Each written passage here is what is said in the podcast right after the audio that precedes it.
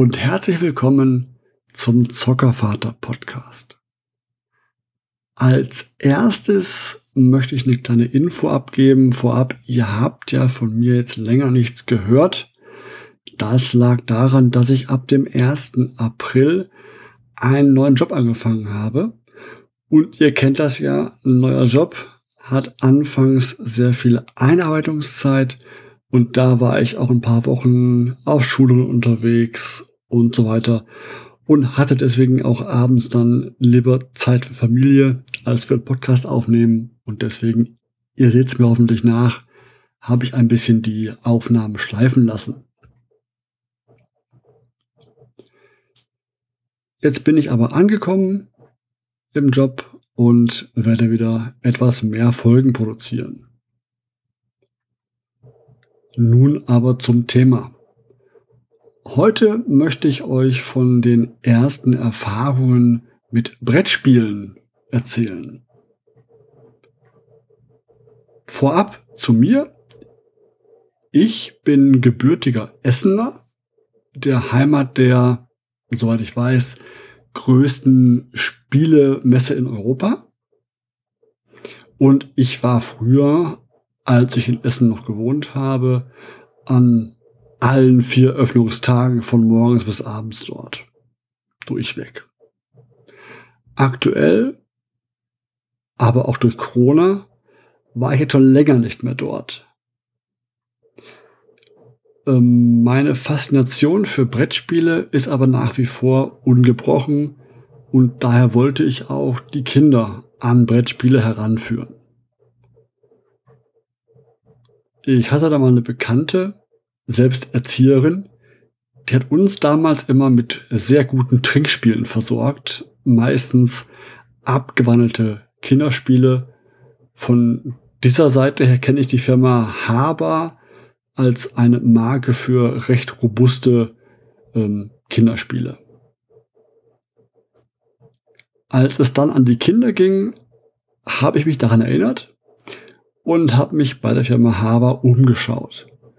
Vor Jahren habe ich dann schon das Brettspiel Erster Obstgarten und Fische angeln und ähm, ab ins Bett.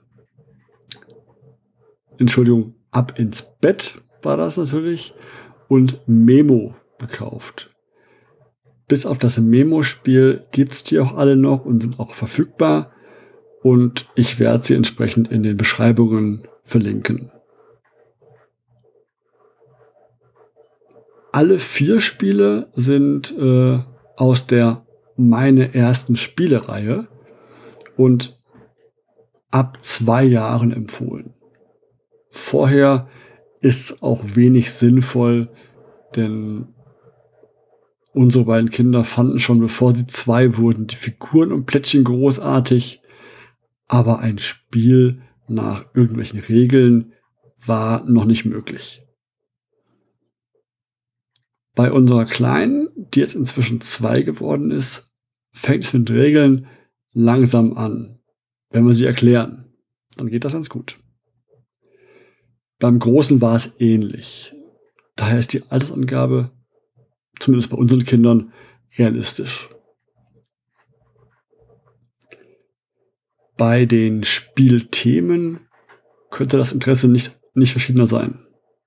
Das Ab ins Bett Spiel interessiert beide vom Material her. Gespielt haben wir es wirklich nur eine Handvoll Male. Das Thema zu Bett gehen, was im Spiel halt vorkommt, interessiert unsere Kinder als Spiel, aber auch als echte Anweisung im echten Leben herzlich wenig. Der der Aufwand, die beiden zum Schlafen zu kriegen, ist stellenweise echt, ähm, ja, nicht ohne. Ihr kennt es vielleicht. Aber das Spiel, um es kurz zu erklären, ähm, geht darum, dass man abwechselnd Plättchen zieht und auf diesen Plättchen ist dann Töpfchen, ein Buch, eine Zahnbürste, ein Trinkbecher und dann je einmal ein Bett, eine Decke, ein Kissen Kuscheltier von den jeweiligen Spielfarben, den Spielfiguren. Das Ziel des Spiels ist es, dass die Kinder die Bettteile, also die Decke, Kissen, Bett und Co. und sowas, ähm, aufdecken und zusammen haben von ihrer Spielfarbe, bevor wir die acht To-Dos, nennen wir sie mal, Töpfchen gehen, noch was trinken, Zähne putzen, Geschichte vorlesen, gezogen werden. Wie gesagt, liegt bei uns äh, noch fast wie neu rum, weil es die beiden einfach nicht spielen wollen. Eigentlich schade, ich fand es ansprechend. Beim Fischeangeln war das anders und auch ein bisschen ähnlich. Das Spiel war spannend und wurde oft bespielt und wird auch öfter gespielt noch. Das Spiel möchte mir weismachen, dass die Hand-Augen-Koordination durch das Spiel geübt wird. War bei beiden von uns jetzt schon vorher gut und deswegen war da jetzt auch keine Verbesserung zu bemerken. Also die haben beide die Angel rausgeholt und die Fische rausgeangelt, als wenn es keinen Morgen gäbe. Leider wurde die Angel öfter ganz gerne mal als äh, ja, Peitsche, Schleuder verwendet. Und der Groß ist da recht kreativ, ähm, das zu zweckentfremden. Und die Kleine hat sich schon ein paar Mal auf die Schachtel aufgesetzt, deswegen ist die auch schon etwas, ähm, naja, demoliert. Trotzdem macht das Spiel beiden noch Spaß. Wir spielen so, so mitteloft. Alle paar, paar Tage mal, holen wir mal raus, spielen ein, zwei Runden und dann liegt es wieder eine Woche rum. Die anderen beiden Spiele wiederum, also das Memo und der erste Obstgarten, die sind beide sehr beliebt. Zum Memo nur kurz, es ist ein klassisches Memory-Spiel mit äh, gezeichneten Fahrzeugbildern. Da muss ich, denke ich, wenig zu sagen. Es sind gute Fahrzeugbilder, leicht, leicht zu unterscheiden. Das heißt, so ein Mobicar, ein Fahrrad, ein Feuerwehrauto, ein Hubschrauber. Also doch farbig verschieden, aber auch von dem Motiv sehr gut unterscheidbar für die Kinder. Macht den beiden auch Spaß. Auch der Kleinen schon. Der hat es noch nicht ganz raus, wann wer dran ist, aber das ist ja mit zwei Jahren jetzt auch nicht wirklich wild.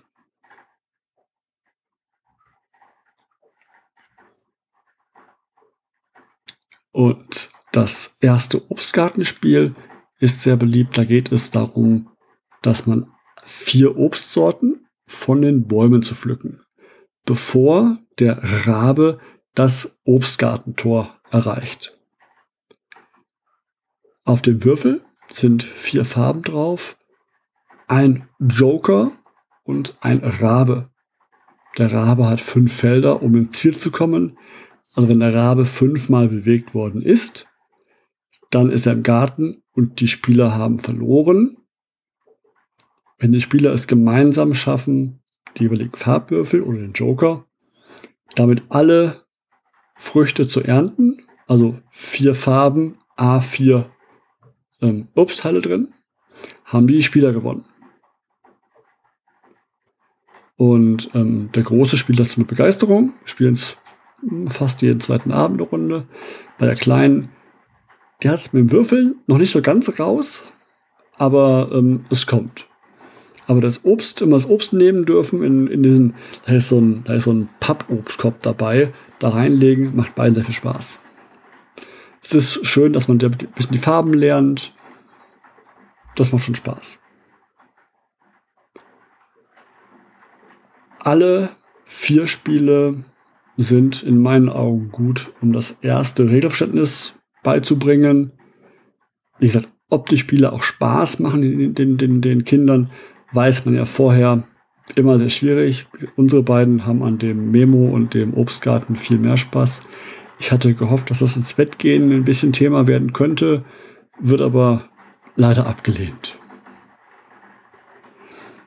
Trotzdem sind äh, die Spiele von Haber fast alle spielmechanisch tolle Spiele und ähm, mir haben die Rahmenhandlungen, also die Handlungen in Anführungsstrichen, immer gut gefallen.